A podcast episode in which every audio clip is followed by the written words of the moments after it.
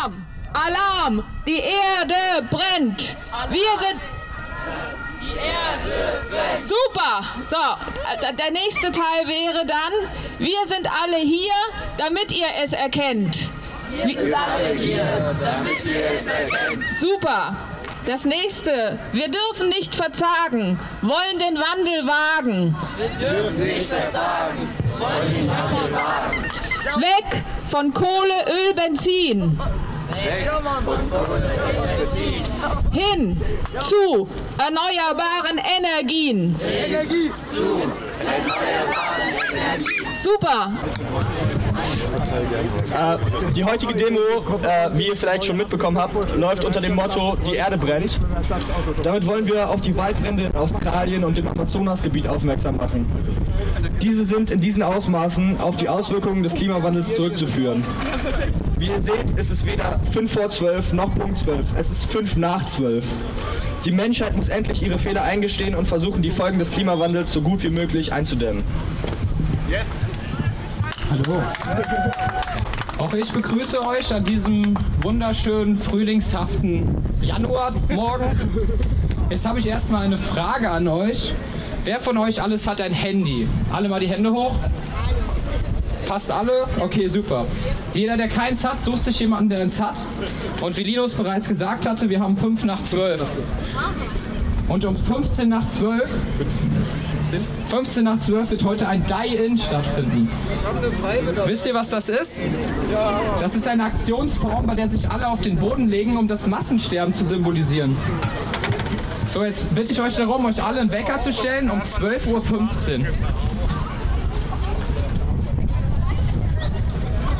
Nachdem ihr das jetzt alle brav und gehörig gemacht habt, hören wir nun einen Redebeitrag von unserem lieben Dan. Einen großen Applaus. Armbandkreuzer, kommt mal alle nach vorne. Keine falsche Scheu. Wir sind heute nicht so viele. Auch das zeigt sich jetzt gerade so ein bisschen und das wollen wir zumindest ausnutzen, damit es ein bisschen bequemer und ein bisschen intimer wird.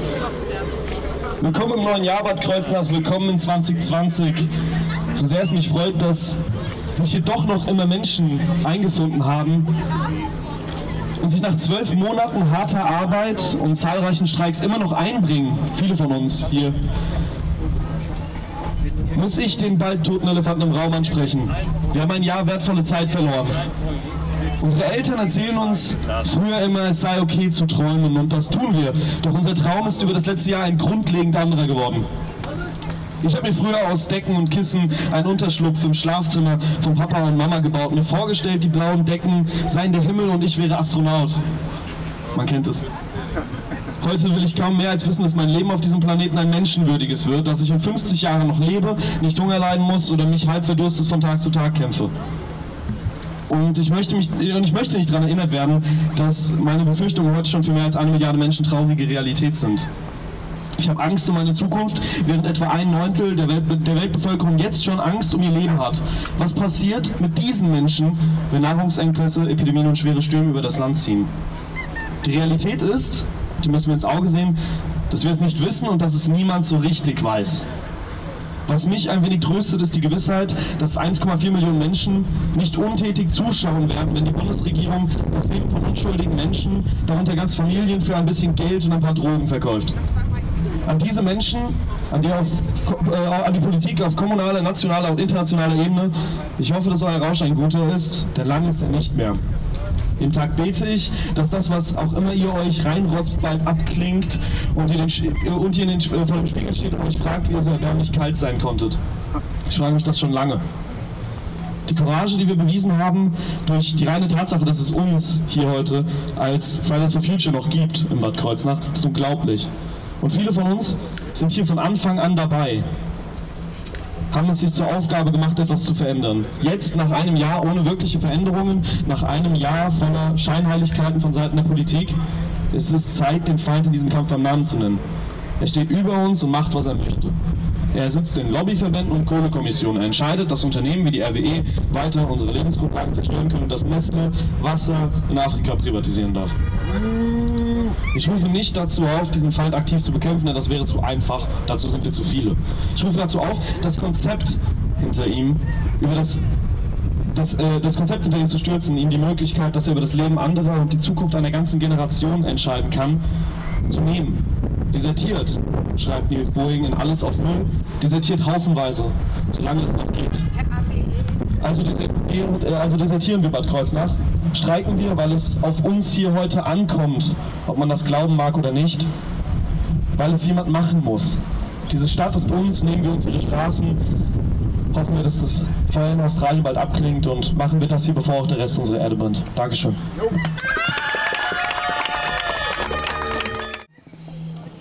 Ja, äh, hallo, es freut mich, dass sich doch hier bei dem wunderbaren Frühlingswetter eine kleine Gruppe versammelt hat für die heutige Demo. Und ich finde es ganz toll, dass es einfach weitergeht mit der Bewegung. Ähm, lasst mich ein bisschen ausholen. Äh, der Wohlstand der industrialisierten Länder und insbesondere unserer westlichen Welt beruht zu einem guten Teil auf der frühen Karbonisierung der Wirtschaft, die von der Mitte des 18. bis äh, spätes 19. Jahrhundert erfolgte. Dann folgte die Mobilitätsrevolution, Eisenbahn, Automobil, Eisenbahn, Automobil, Flugzeug. Gerade das Fliegen ist ein wunderbares Beispiel dafür, welche Bedeutung wir, die industrialisierten Länder, haben. Nur 3% der Weltbevölkerung sind im Jahre 2017 geflogen und nur etwa 18% der Menschheit sind überhaupt schon mal je in ihrem Leben geflogen. Zum Kontrast, hier in Deutschland sind in den vergangenen zwei Jahren 43 Prozent der Bevölkerung geflogen und mindestens einmal in ihrem Leben schon einmal 87 Prozent. Das ist erheblich. Die frühe Karbonisierung, äh, wo wir auch die Vorreiter waren, das waren auch die Länder, die schließlich früh die Landwirtschaft industrialisierten. Zusammen sind Karbonisierung der Wirtschaft, die außerordentliche Mobilität, die wir alle auch in unserem Alltag vorleben, und die industrielle Landwirtschaft für einen großen Teil der globalen Treibhausgasemissionen verantwortlich. Es erscheint angebracht, dass wir, die größten Nutznießer der frühen Karbonisierung, zu, äh, zu den Vorreitern auch der Dekarbonisierung gehören die nötig sein wird, um das in Paris vereinbarte 1,5 Grad Ziel äh, einzuhalten. Je mehr Individuen und Institutionen an Entscheidungsprozessen beteiligt sind, umso länger benötigen diese und umso weniger sind im Ergebnis dieses Prozesses die ursprünglichen Ideen derer zu erkennen, die den Entscheidungsprozess angestoßen haben. Und das seid in diesem Falle ihr. Der Einzelne fühlt sich unbedeutend, schwach, hilflos und ersetzbar.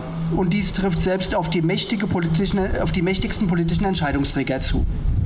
Der ehemalige Bundesverteidigungsminister Peter Struck beschrieb diese Macht der Institutionen einmal mit einem schönen Bonbon. Kein Gesetz verlässt den Bundestag so, wie es hineinkommt.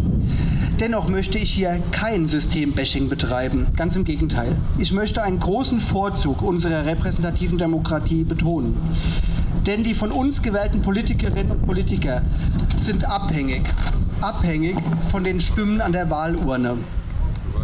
Die Karriere eines jeden Politikers in einer Demokratie ist letztlich davon abhängig, dass er oder seine Partei gewählt wird. Und seit ihr protestiert, kann Klimaschutz nicht mehr als Gedöns abgetan werden. Es hat also bereits ganz, ganz langsam ein gewisser öffentlicher Bewusstseinswandel eingesetzt.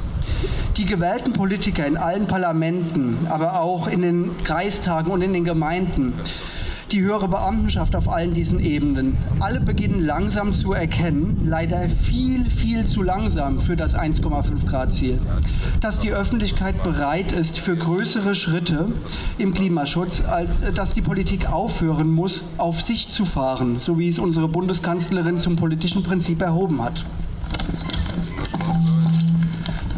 Die nötigen großen Schritte im Klimaschutz werden zwingend zu Änderungen in unserem Lebenswandel führen. Ich erwarte, dass diese Änderungen im Großen und Ganzen gesellschaftlich wie individuell positiv sein werden. Wir werden sicherlich nicht alle vegane, nicht fliegende, Fahrradfahrende Heilige werden müssen. Aber es darf eben auch nicht die Normalität bleiben, Fleisch zu essen, in den Urlaub zu fliegen oder Strecken mit dem Auto zu fahren, die man auch zu Fuß oder mit dem Fahrrad oder mit der Bahn zurücklegen kann. Deutschland und die EU sind global sehr bedeutend. Bedeutender als die meisten deutschen Europäer ahnen oder es wahrhaben wollen. Wenn wir hier in Europa eine klimapolitische Wende hinkriegen, wird es global Nachahmer geben. Daraus leite ich ab. Parteien wählen, die zur klimapolitischen Avantgarde gehören. Sich in Parteien engagieren, um die parteiinterne Diskussion auf die Klimapolitik zu lenken. Sich in Organisationen und Verbänden engagieren, die zur klimapolitischen Avantgarde gehören auf die Straße gehen, um klimapolitischen Forderungen Nachdruck zu verleihen. Am eigenen Küchentisch, im eigenen Freundes- und Bekanntenkreis und der Arbeitskollegen zum Bewusstseinswandel beitragen. Die Politik kann in Demokratien nicht dauerhaft ignorieren, was wachsende und sich lautstark artikulierende Bevölkerungsgruppen fordern. Gemeinsam sind viele Schwache stark. Ich möchte zum Ende kommen, und zwar mit dem Aufruf an die Politik, es endlich zu wagen, Verbote zu erteilen. Denn wir als Gesellschaft benötigen Verbote. Verbote sind gut. Verbote schützen Schwächere und Unterprivilegierte und Menschen, die sich nicht oder noch nicht artikulieren können. Im Falle des Klimaschutzes schützen Verbote künftige Generationen und Länder, die durch den Zufall der Geografie als erste und am stärksten vom Klimawandel betroffen sein werden. Die Politik hat in der Vergangenheit bewiesen, dass sie handeln kann. So gilt das 1987 unterzeichnete Montrealer Protokoll zum Schutze der Ozonschicht, das zum weltweiten FCKW-Verbot führte, zu Recht als ein Meilenstein im Umweltvölkerrecht. Vorangetrieben gegen den Widerstand der Industrie wurde das FCKW-Verbot damals auch von Politikern, die ansonsten nicht unbedingt als Umweltaktivisten bekannt waren, durchgesetzt. Eine ganz zentrale Rolle hatten Margaret Thatcher und Ronald Reagan gespielt. Wir dürfen unseren Müll nicht einfach in den Wald kippen. Wir dürfen nicht mehr selbst entscheiden, mit welcher Geschwindigkeit wir durch Ortschaften brettern. Allesamt Verbote, aber Verbote, deren Nutzen mittlerweile nicht mehr in Frage gestellt wird. Im Bereich Klimaschutz ist es aktuell noch umständlich und teuer, das Richtige zu tun. Durch Verbote kann das Richtige zur Normalität werden. Lasst uns Verbote fordern. Vielen Dank.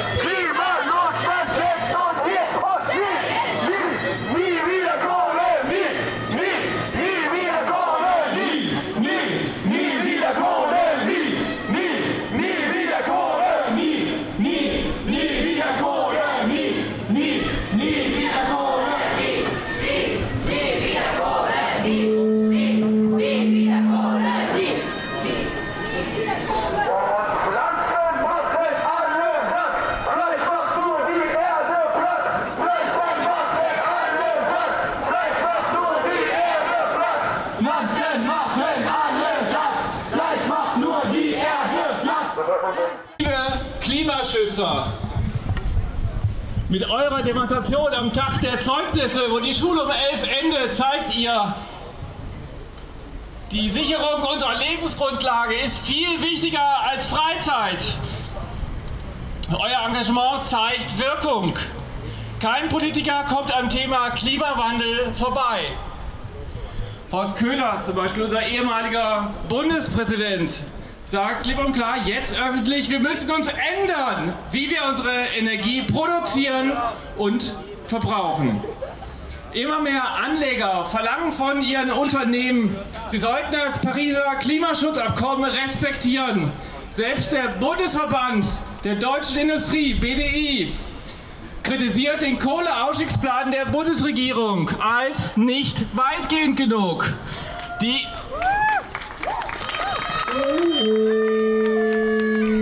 die Unternehmensberatung McKinsey warnt vor der Klimakrise und rechnet vor, die öffentliche Verwaltung in Deutschland könnte sehr schnell 30% CO2-Emissionen einsparen, wenn sie wollte.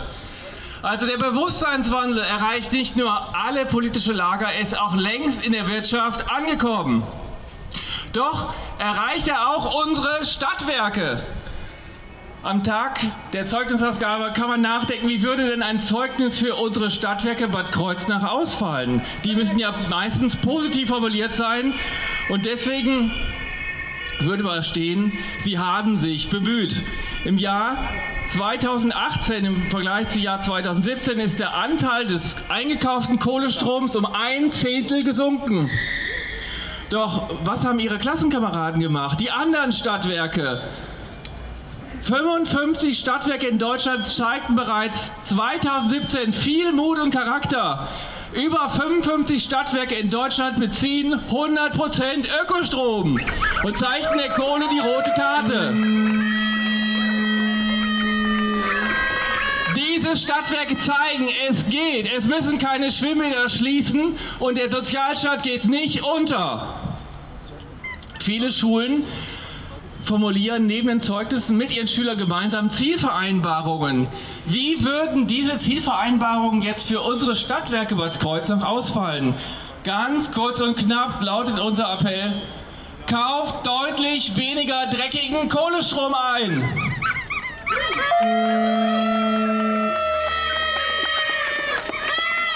Über 170 andere Stadtwerke kauften bereits 2017 weniger als die Hälfte Kohlestrom ein. Das sollte auch für unsere Stadtwerke erreichbar sein.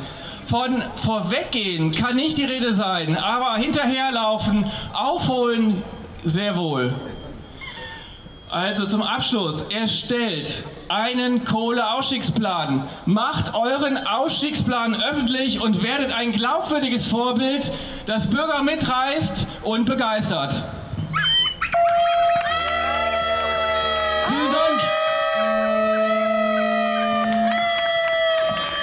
So, und jetzt nochmal. Auf geht's, ab geht's, Fridays for Future, auf! Was können wir ändern? Wie wird die Welt sich verändern? Wer hat dazu was in der Schule gelernt? Stellt euch vor, ihr sitzt in einem brennenden Haus. Es wird immer heißer. Die Flammen fressen sich langsam durch das Holz, werden gierig und fetter. Ächzend brechen die obersten Stockwerke ein. Wer würde da warten, bis alles abgebrannt ist, nur weil mitten im Leben gerade so lustig ist? Ich kann den Frost, den einige verspüren, verstehen. Angesichts der unzähligen Mauern, die unsere Welt und unseren Geist zerschneiden, uns von unseren Zielen trennen, während sie uns zuflüstern, sie beschützen uns nur. Aber ich sehe auch, dass einige sich langsam fragen, was man anstatt dieser Mauern doch alles hätte bauen können und was jetzt zu tun ist. Und genau dieser Wandel im Denken einer Gesellschaft muss den Wandel des Klimas überholen. Und um diesen Wandel voranzubringen, dafür seid ihr heute hier. Friedrich Nietzsche stellte dem Prinzip der Nächstenliebe dem der fernsten Liebe gegenüber. Angesichts eines Problems, das internationale Relevanz hat und Zusammenarbeit erfordert, wird dieser Begriff nun greifbar wie nie. Wir sollten nicht verzweifeln. Wir können handeln und Leute dazu bewegen zu handeln. Und wir müssen dabei lauter sein als die Stimmen derer, die nach neuen Mauern schreien. Danke. Jetzt machen wir es nochmal von vorne. Alarm! Alarm! Die Erde brennt! Wir sind alle hier, damit ihr es erkennt. Wir dürfen nicht verzagen, wollen den Wandel wagen, weg von Kohle, Öl, Benzin, hin zu erneuerbaren Energien. Okay, das Ende ist ein bisschen schwierig. Okay,